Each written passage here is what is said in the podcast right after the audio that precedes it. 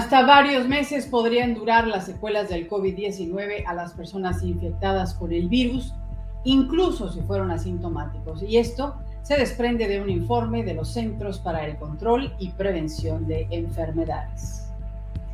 Hola, bienvenidos a Actualidad. Gracias por ser parte de nuestra audiencia el día de hoy. Yo soy Lucía Navarro. Hablar de COVID por estos días en las redes sociales, pues es motivo de riesgo de censura si no se reportan los datos oficiales. Por ello, en la producción de este programa, pues decidimos presentarle pues tanto los datos oficiales como los que ven y aprenden las personas que viven del COVID, que viven el COVID. Y vamos a tener, por ejemplo, el testimonio de alguien que estuvo gravemente enfermo y que por fortuna logró superar esta enfermedad. Y sin más preámbulo, le doy la bienvenida a el psicólogo Gabriel Bello. Él es psicólogo y coach de adolescentes, autor de los libros Padres con sentido común, cinco consejos para padres que quieren hijos adolescentes exitosos y no te quedes con la duda, pregúntale al psicólogo. Gabriel nos acompaña desde la ciudad de Tijuana, en México. Muchas gracias, Gabriel por acompañarnos el día de hoy. Y contigo, pues eh, quiero comenzar preguntándote cómo te sientes después del COVID. Te pido que nos des pues una reseña de qué, de qué te pasó, cómo pasó, cómo te diste cuenta, en fin, qué tan grave estuviste. Adelante, bienvenido. Muchas gracias por la invitación. Es un placer estar aquí en tu programa. Eh, efectivamente, eh, sufrí este virus todo comenzó en febrero, a principios de febrero. ahora la información pues es, es, bastante y ya sabemos que cuando tienes los primeros síntomas ya han pasado por menos cinco días en el que fuiste contagiado, ¿no? En el que te contagiaste, contagiaste. Y eso me sucedió a mí. El primer síntoma fue cansancio, agotamiento. Eh, no, no experimentaba la baja en el oxígeno, o sea, la necesidad, mejor dicho, de oxígeno, aunque ya cuando me colocaron el oxímetro ya lo necesitaba, estaba, eh, ¿qué te digo? Estaba en, en 90, 92, ahí más o menos, y bueno, ya ese es un foco rojo.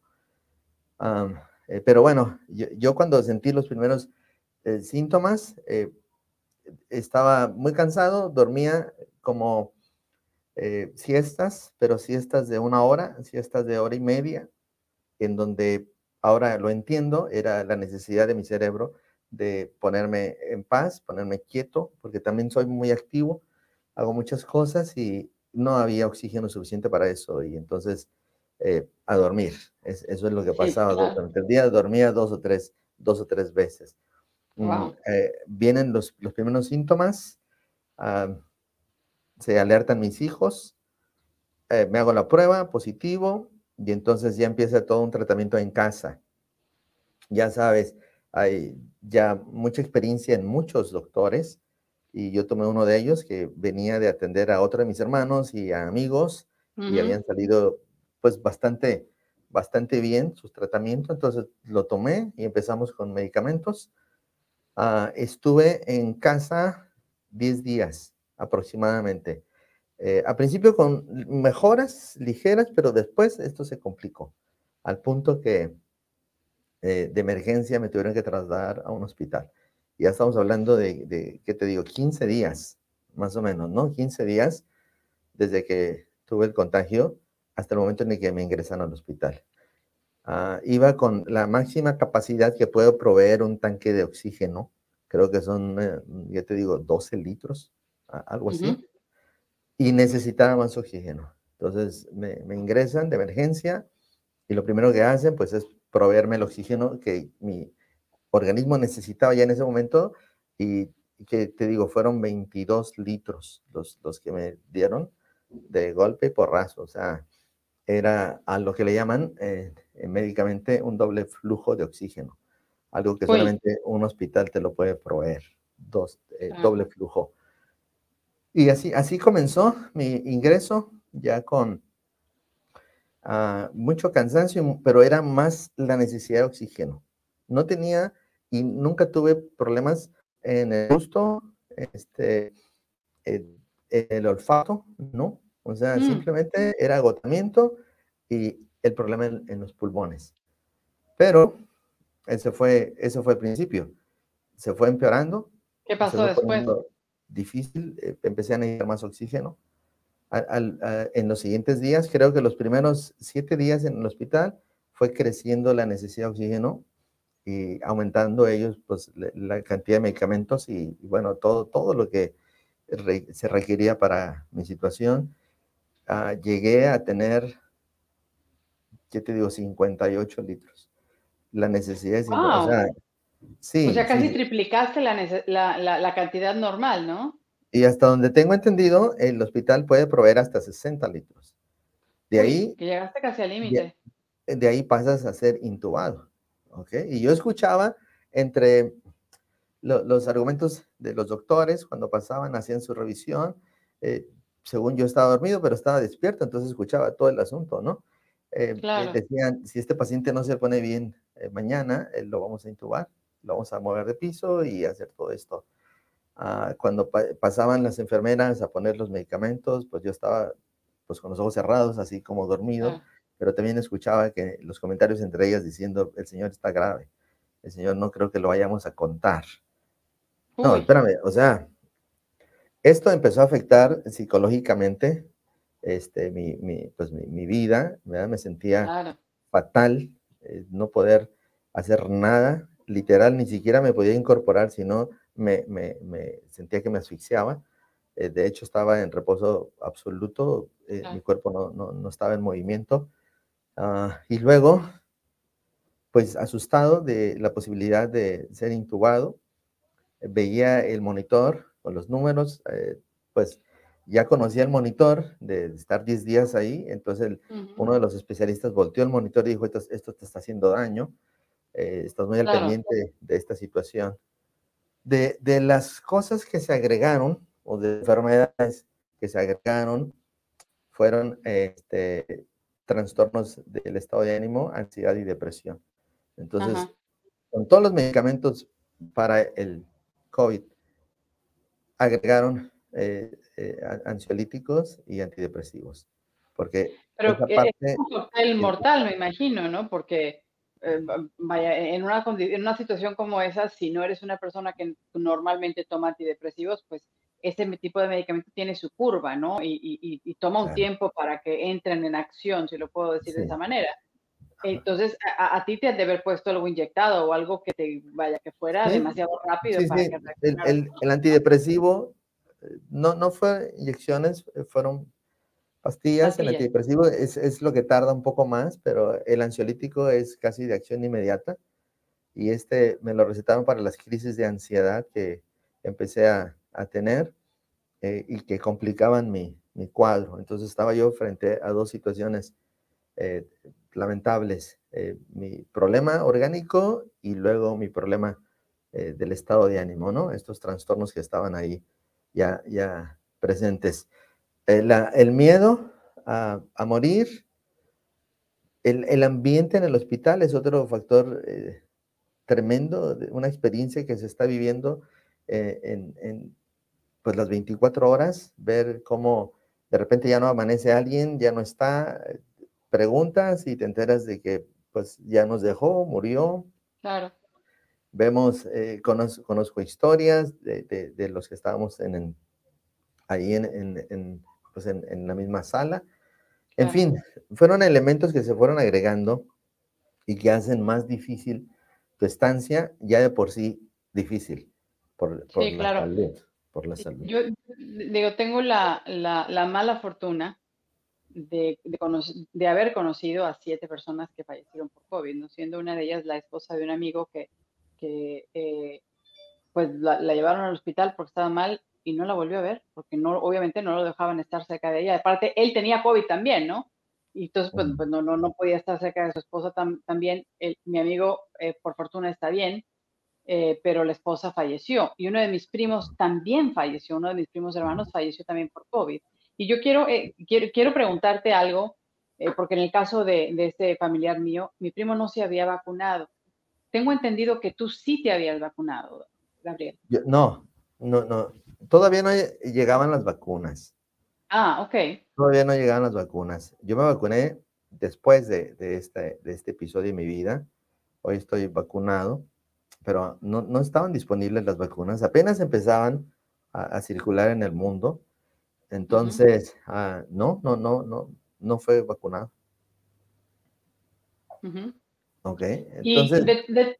adelante, adelante, escucho. Sí, entonces ahí en, en, este cuadro difícil dentro del hospital, eh, una situación hacía más difícil mi momento o mi día. Era la, e, el problema de comunicarme con, con, mis, con mis hijos o con mis eh, hermanos. ¿no? Es, esta parte que yo vivía en la experiencia de otra persona, porque, bueno, eh, soy psicólogo y, tengo pacientes y muchos de ellos vivieron esta experiencia de no poderse comunicar con, con sus seres, sus familiares, Ajá, es, esto es, híjole, hasta, hasta que lo vives te das cuenta de lo importante que significa la comunicación, el, abrazo, eh, la palabra de afecto de las personas que están a tu lado, ¿no? en este caso, pues mis hijos, aunque son, son adultos, em, no, no, no, no, podía estar. Papá, ¿no? Claro. Exacto, no podía estar con ellos.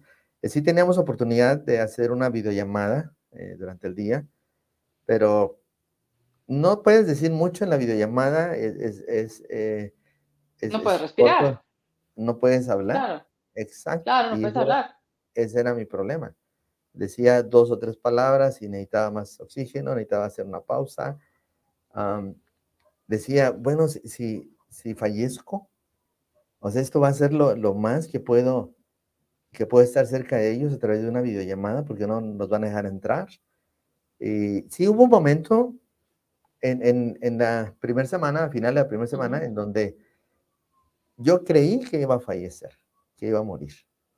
Ah, Entonces, revisé mi situación personal y dije, bueno, como padre, creo que he cumplido, mis hijos ya son adultos, eh, ya no me necesitan, eh, tanto como me puede necesitar un, un, más chico, ¿no? Claro, por supuesto. Eh, mi vida resuelta, decía, bueno, pues estoy listo, si es que me tengo que ir, ¿no? Y, sobre todo cuando estaba en, en los cincuenta y tantos litros de, oxígeno y, con la advertencia hecha de manera indirecta de que probablemente me intubaran el día siguiente, ¿no? Decían, mm. por ahí dicen, te, intuban y ya no la cuentas. Claro, es una ah. situación, ya es un paso muy delicado, ¿no? El, el estar intubado. sí. Es, muy...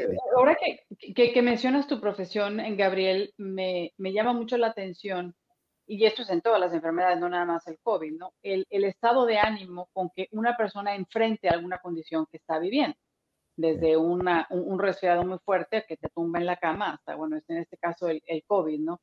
Pero con, tantas emociones, ese, e, ese repaso a tu vida que hiciste, eh, como psicólogo, ¿qué nos puedes contar? ¿Qué viviste ahí? Sí, mira, es, es ah, muy curioso, como tú dices, conociendo el funcionamiento eh, cognitivo de la mente, cómo pensamos, cómo nos afectan las emociones, pues en ese momento no, no actúa uno como, como psicólogo, sí influye un poquito la información y el conocimiento que uno tiene, pero es, es, el ser humano que está en esa cama eh, sin, sin, poder hacer mucho de lo que quisiera hacer. Ah, eso es frustrante, eso es lo que deprime, el darte cuenta que no puedes eh, sostenerte en pie. Nada más esa parte, sostenerte en pie. No, no podía hacer. Bajé en esos 15 días 17 kilos. 34 libras aproximadamente, 17 eh, kilos, wow. Ajá, sí, sí, aproximadamente. En otras palabras, la, afectación por bajar tan rápido de peso afectó los nervios de mis extremidades inferiores, los atrapó al, pues al, bajar la masa muscular tan rápido. Entonces son parte de las secuelas que, que tuve. Pero en ese momento me veía prácticamente como un esqueleto, así literal, ¿verdad? Eh, segundo, mis hijos y no poder tener contacto con ellos. Tercero, el estado de ánimo que por más pilas que te puedas poner, por más actitud positiva que puedas tener, necesitas un medicamento para mantenerte estable. Arriba, ¿no? Arriba, sí, donde tenía, tenían que estar. Y la realidad, eres un ser humano eh, y en ese momento indefenso y, propenso a cualquier situación. Aprendí que la vida pues es eso, ¿no? Es un instante, es un momento, hoy estás, mañana no, o en, cinco minutos no, o en cinco segundos ya no estás. Eh, vaya, son, son lecciones que estando en esa condición aprendí. Son, son lecciones con las que me quedé, que hoy en día me hacen ver la vida de una forma diferente. Sí, me, me imagino que sí. Fíjate que hace unos días tuvimos oportunidad de, de hacer un, una transmisión, un programa también con, con mi colega Ana Patricia Candiani. Ella también estuvo gravísima en el hospital. Ella sí se vacunó y con todo y las vacunas le dio un COVID a un nivel tremendo que Ana Patricia pensó que se moría. Eh, y ella contaba precisamente eso, ¿no? Que una experiencia como esta, en donde pues estás cerca de la muerte, si puedo decirlo de esa manera, o con la probabilidad de que, de que fallezcas, pero por fortuna no, no falleciste, eh, te, hace reflexionar sobre lo que es tu vida, ¿no? Yo creo que si, si, si podemos decir que, que la situación grave de COVID deja algo bueno, yo creo que podría ser eso, ¿no? La, la, la motivación para reflexionar sobre lo que somos y lo que hemos hecho, eh, lo que tenemos y quizá lo que debemos hacer de ahora en adelante, ¿no? Sí, sí. Ves la vida desde otra perspectiva una, perspectiva de agradecimiento, de otra oportunidad eh, que te da Dios y entonces eh, hacer los cambios necesarios es, el siguiente paso. Ah, porque me, preguntaba cuando estaba en el hospital, ¿por qué pelear? ¿Por qué confrontar? ¿Por qué enfrentarse cuando se puede dialogar, cuando se puede perdonar, cuando le puedes dar vuelta a, la, hoja? Por, ajá, ¿por qué, no, ¿Por qué no cuidar las relaciones? ¿Por qué no eh, ir, por ejemplo, por, por, aquellos amigos por los que eh, el trabajo nos ha distanciado, pero que son nuestros amigos, una llamadita, un mensaje. Todas esas, reflexiones yo estuve estando eh, en el hospital y claro, fueron mis metas, mis propósitos al salir del hospital. Hoy soy mucho más tolerante, más consciente de que la vida es para disfrutarla, para eh, disfrutar desde el aire que te pega en la cara. En, la cara, claro. Sí, eh, o sea, eh, gozar esa, esa parte, caminar sin, sin necesidad de, de, un andador o de, o de un bastón, aunque agradezco la oportunidad que tuve al caminar en estas condiciones, ¿ok? Porque cuando salgo del hospital salgo con, con en silla de ruedas. Fue tanta la, la, pérdida de la masa muscular que no me podía sostener yo solo, entonces había que estar sentado. No podía caminar porque salí con, con asistencia de, oxígeno. Este, pasé de la silla de ruedas a, un andador, una andadera, y luego al bastón. Y ya el bastón era para mí la libertad. O sea, ya, ya podía hacer muchas cosas con, el bastón.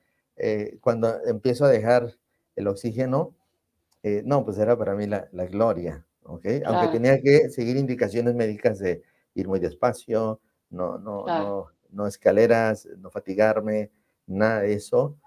Eh, era, era, era una maravilla poder caminar aún en estas condiciones. Claro. Eh, Gabriel, ya, ya, que hablas de, de consejos médicos, eh, déjame incorporar esta conversación al doctor José Miguel Rodríguez Muro.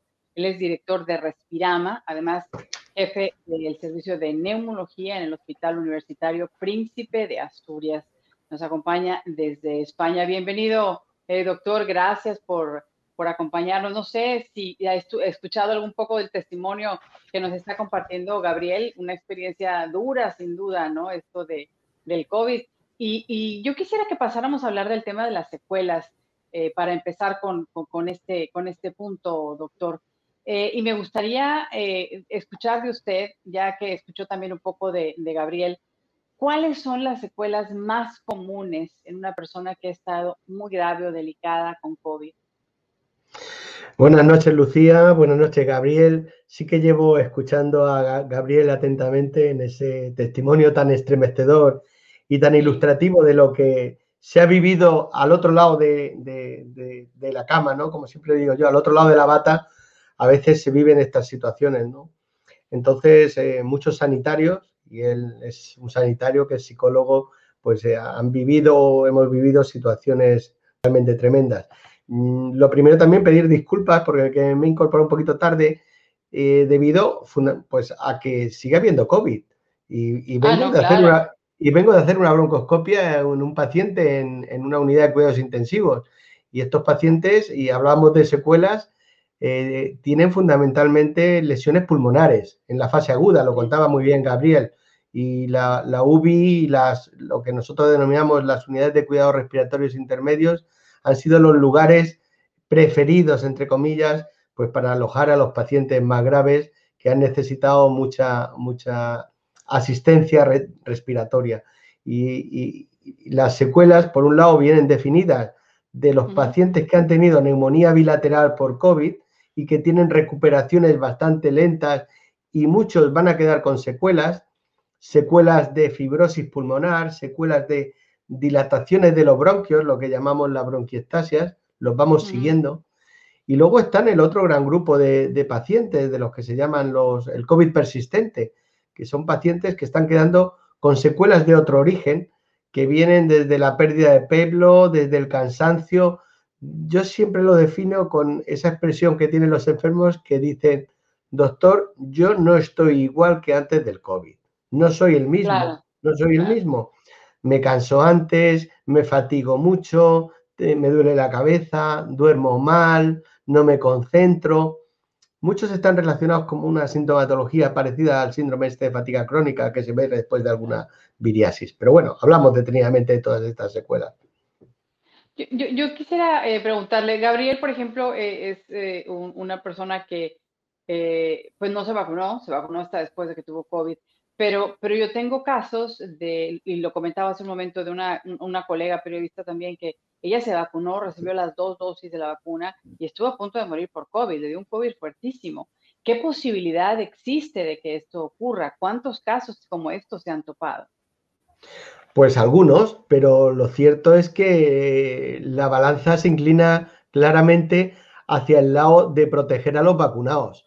Y algún caso de pacientes vacunados, por la causa que sea, tampoco lo sabemos, eh, tienen COVID, tienen COVID, pero mm, la verdad es que los casos que estamos viendo actualmente, en España estamos con una incidencia de algo menor del 50 por, por 100.000.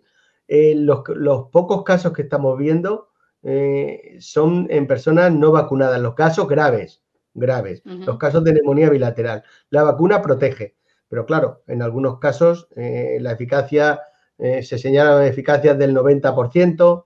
Ahora estamos con toda la el tema de discusión de si tercera dosis sí, tercera dosis no, si protege más la inmunidad natural, que seguro que protege más que las vacunas, si una protección mixta entre la inmunidad eh, natural y la inmunidad artificial provocada por la vacuna quizás sea lo mejor. En fin, la vacuna protege, pero mm, hay que seguir manteniendo las medidas de seguridad y no nos asegura que no podamos enfermar gravemente de COVID. Claro, y, pues, por, ejemplo, eh, como en el caso de, Gabriel, que bueno, salió afortunadamente del COVID, estuvo muy grave, según él mismo nos estuvo contando, eh, se vacunó, eh, pero ¿qué no queda con una inmunidad natural? Tengo una persona que, que, conozco también que me dijo que el nivel de inmunidad era de 1600. ¿Qué significa este número? ¿Cómo medimos, cómo podemos medir el grado de protección natural que tengo después de haber tenido el COVID? A ver, clásicamente hablamos y se ha popularizado entre toda la población en los anticuerpos. ¿Tú sigues teniendo anticuerpos? ¿Tú sigues teniendo anticuerpos? Nos preguntamos, ¿no? Y venga, análisis y venga, las famosas IgGs, ¿no? La IgM al principio, luego la IgG. Entonces, los anticuerpos no es realmente la protección contra el virus es la reacción inicial y significa que has estado en contacto con el virus y que se ha producido una respuesta inmunológica, que es una, inmunidad humoral mediada por inmunoglobulinas. Pero la, verdadera inmunidad que nos puede proteger de, de nuevas infecciones o de que esas infecciones nuevas sean más leves es la inmunidad celular, la mediada por otros linfocitos. No quiero entrar tampoco en temas muy técnicos, los linfocitos T, ¿no? Pero son, es una inmunidad que es mucho más difícil de medir. Si me pregunta cuánto dura la inmunidad, mi respuesta es no lo sé, no lo sabemos, todavía no lo sabemos. Llevamos año y medio, dos años de pandemia y no lo tenemos. Sí que hay personas que persisten una inmunidad bastante duradera. También le digo, y eso es experiencia propia, que no estamos viendo demasiados casos de reinfección, es decir, de personas que ya han pasado el COVID y lo vuelvan a pasar, muy poquitos, y muy poquitos, menos todavía, que si lo vuelven a pasar, lo pasen de forma muy grave. Pocos, muy pocos. Es decir, la inmunidad natural protege, las vacunas protegen, la mezcla de ambas también protege probablemente más, porque lo cierto es que la vacuna en una persona que ya ha pasado el, el, COVID, la COVID, pues produce, produce, un efecto que se llama booster, ¿no? De, amplificador de la respuesta, ¿no? Va, amplifica la respuesta. Pero ahí estamos, ¿eh? vamos a ir aprendiendo. De, verdad que vamos a ir aprendiendo. Yo, yo, soy una, una firme creyente de que las vacunas son importantes. Eh, y yo, eh, full disclosure, como diríamos en inglés, yo tengo las dos vacunas de Pfizer y ya tengo el booster de Pfizer también. ¿Tengo alguna garantía al haberme puesto el booster? ¿Qué tanto, qué tanto menos puedo preocuparme de contraer el COVID ah, ya que tuve también el booster? Pues teóricamente menos. También es cierto que hay que ver el tiempo que va pasando desde la primera vacunación, desde la primera dosis, ¿no? Parece que ahí se ha establecido una frontera de seis meses. Mm, no está tampoco clara son fronteras un poco arbitrarias. Eh, vamos a ir aprendiendo, como decía. ¿Que puede estar más tranquila? Seguro que sí. ¿Habrá que poner una cuarta dosis si no hemos empezado todavía con la tercera? Pues no lo sé. Nos vacunamos de gripe todos los años. Es cierto que por, otro, por otros mecanismos, que son los cambios en, el virus, ¿no? Pero no, el sarampión necesita, las vacunas de la infancia, el sarampión, la, alguna varicela o la polio, etcétera, necesitaban varias dosis necesitaban varias dosis, ¿no? Las paperas necesitaban varias dosis. Entonces, no, no, no, no, no, no sabemos muy bien, pero que creo que se puede decir que Lucía puedes estar razonablemente tranquila. Tranquila, pero de todas maneras hay que seguir con las precauciones, ¿no? Que, por, supuesto, Lamentablemente el tema de COVID se ha politizado tanto que es muy complicado hablar eh, del, tema en, redes de manera abierta. Eh, he estado en un programa con una colega española, por cierto, que los tumbaron el programa porque uno de los invitados empezó a atacar directamente la vacuna porque no hay suficientes investigaciones y demás.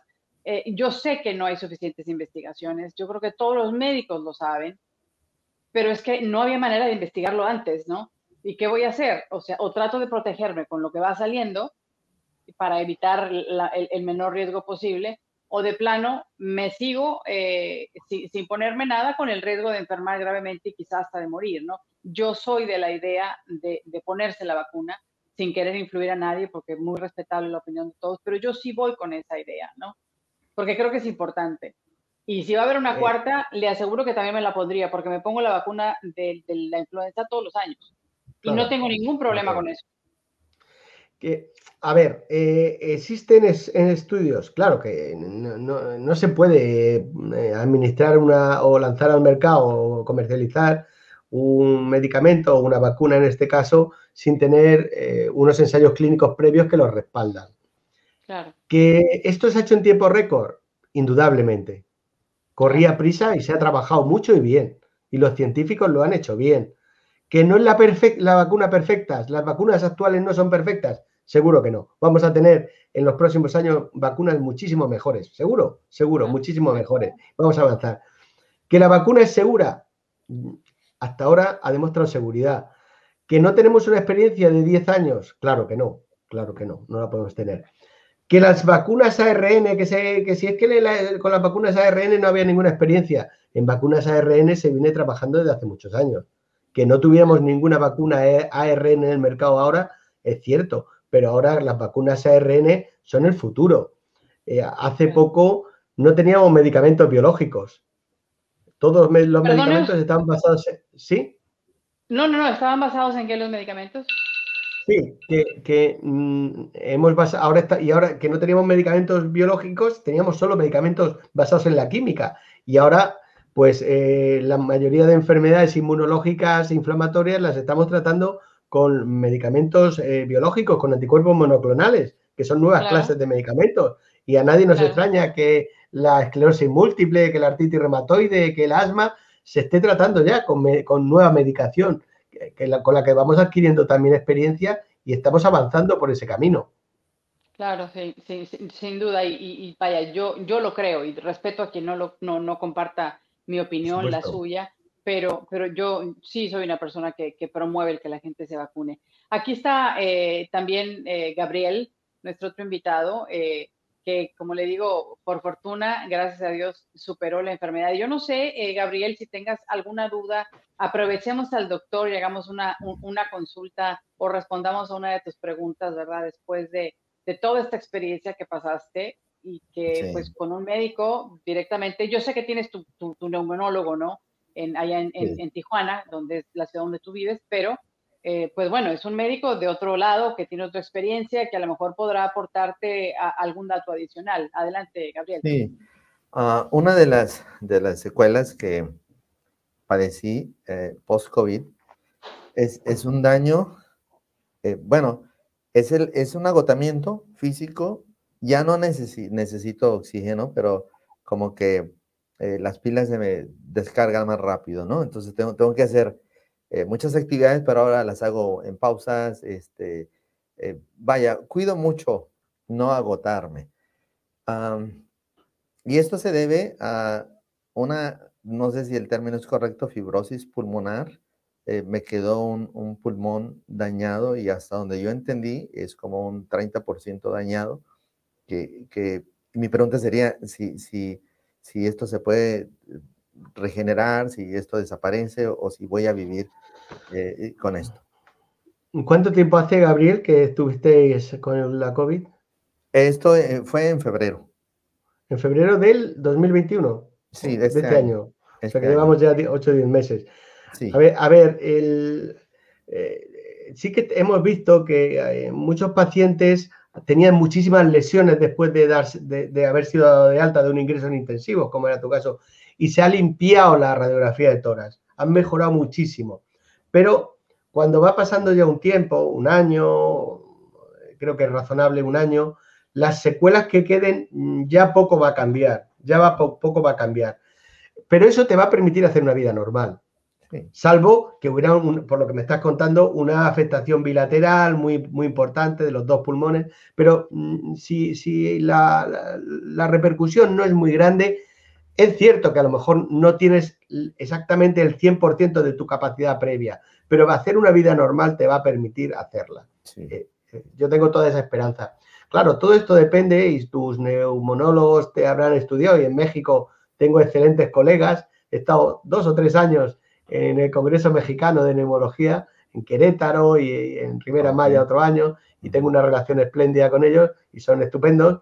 Mm, eh, ya verás cómo ellos te habrán hecho estudios de, para medir la función respiratoria, espirometrías, pruebas de difusión, verán si el oxígeno en la sangre cuando empiezas a caminar te disminuye o no disminuye y esos son datos muy importantes porque si al caminar no te cae el oxígeno, eso es un dato buenísimo, buenísimo, significa que tus pulmones se están regenerando mucho y que a lo mejor te deja cicatrices.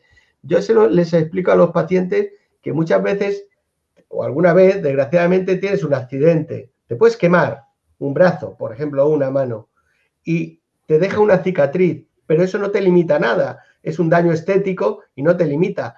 Ahora, si la cicatriz es muy grande y se ocasiona una retracción de, la, de la piel y del músculo, pues entonces sí que te puede ocasionar una limitación.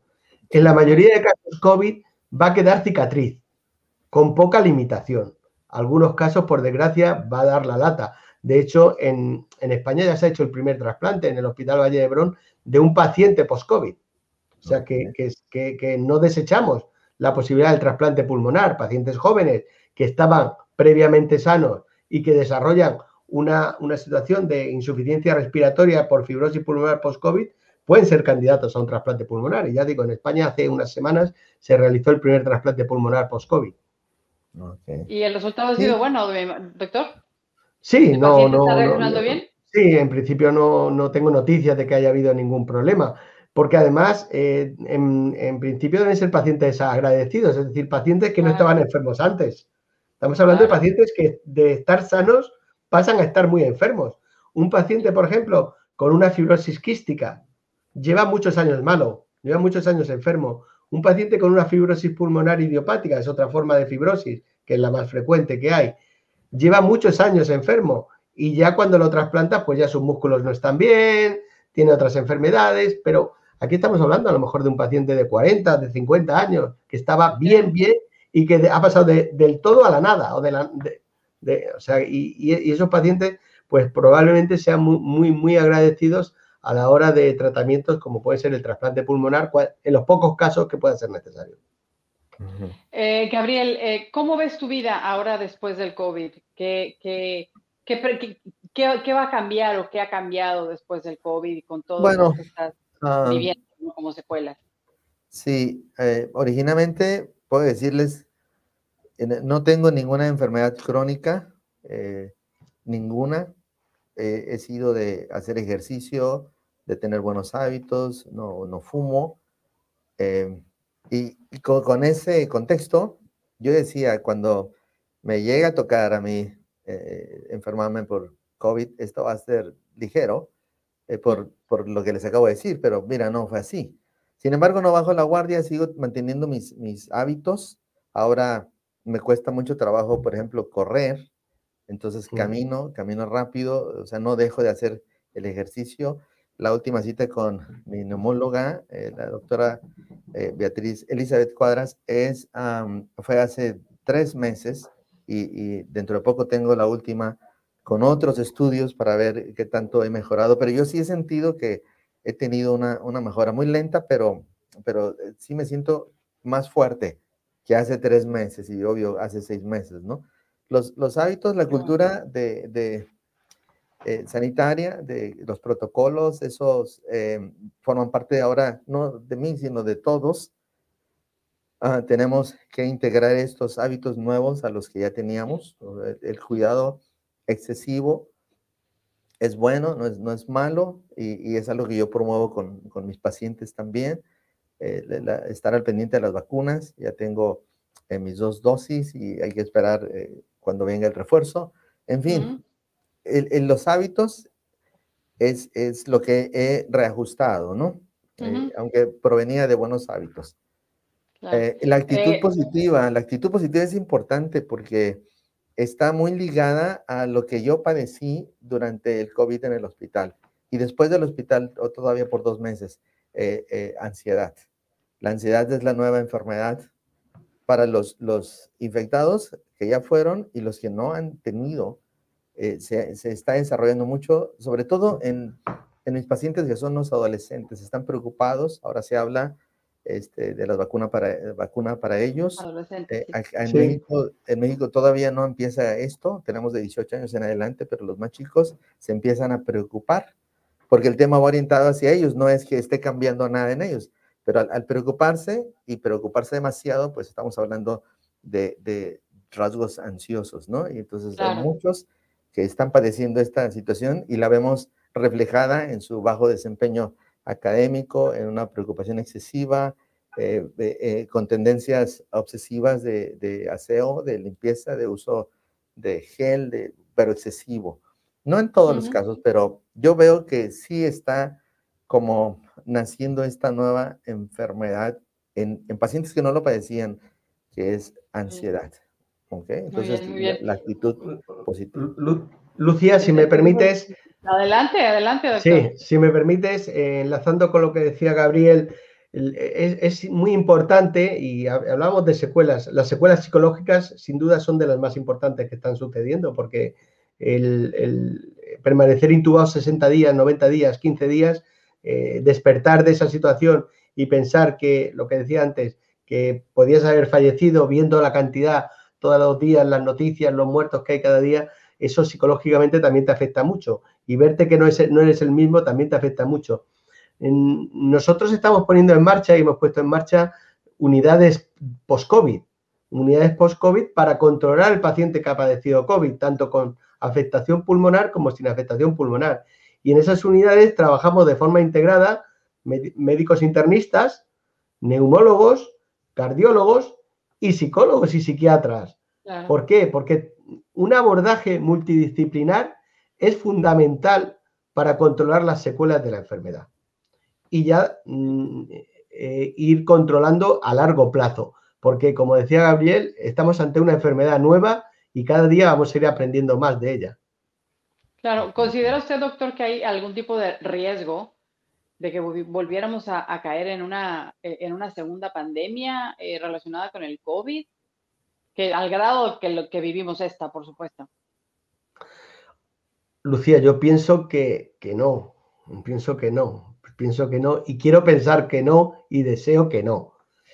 La verdad es que las oleadas que se han ido produciendo han sido siempre de menor intensidad que la primera que padecimos de la verdadera pandemia que sufrimos en marzo, febrero, marzo, abril, mayo del, del, del 2010, eh, 20. del 2020, del, 20, del 20, del 20, del 20, de hace año y medio. Luego, pues sí que hemos tenido varias, varias oleadas de menor intensidad, de menor intensidad y además nos ha pillado, digámoslo así, con todo el sistema sanitario mucho más preparado, mucho más preparado y adaptado a la situación y con mayor conocimiento del tratamiento y del manejo de esta enfermedad. Al principio empleábamos tratamientos que ahora nos hemos se ha demostrado que eran totalmente ineficaces. Y ahora pues el tratamiento es muy sencillo. Mantenimiento, un poquito de corticoide y ver qué pasa. Y ver qué pasa, ¿no? Bueno, les agradezco a ambos el que nos hayan acompañado hoy. Yo, Gabriel, pues esperamos que pronto acabe tu recuperación, que vuelvas a, tu vida normal lo más pronto posible, eh, a, que, a que termines bien estas últimas citas que te faltan con, con el médico. Y pues eh, el doctor, también le agradezco muchísimo a usted que nos haya acompañado desde Madrid, que nos haya compartido su experiencia y ojalá nos acompañe en una próxima oportunidad también, doctor, para seguir hablando de temas médicos que a mí me, encantan. Por lo pronto, gracias, Gabriel, gracias, doctor. Gracias, eh, Lucía. Gracias. Gracias, Lucía. Gracias, Gabriel, y encantado de participar cuando quieras. Muchísimas gracias, doctor. Bueno, a todos ustedes, nuestra audiencia, les agradezco mucho su sintonía a esta emisión de actualidad. Les recuerdo que este programa se transmite los martes y los jueves a las 6 de la tarde, tiempo del centro de los Estados Unidos, 7 de la noche en la costa este. Le agradeceré, por supuesto, si se suma a nuestra comunidad, suscribiéndose al canal en YouTube, encendiendo las notificaciones, por supuesto, que le dé por ahí y nos regale un me gusta para que no se pierda tampoco nuestros programas. Pásala muy bien, nos veremos en nuestra próxima emisión. Hasta entonces, les hablo Lucía Navarro.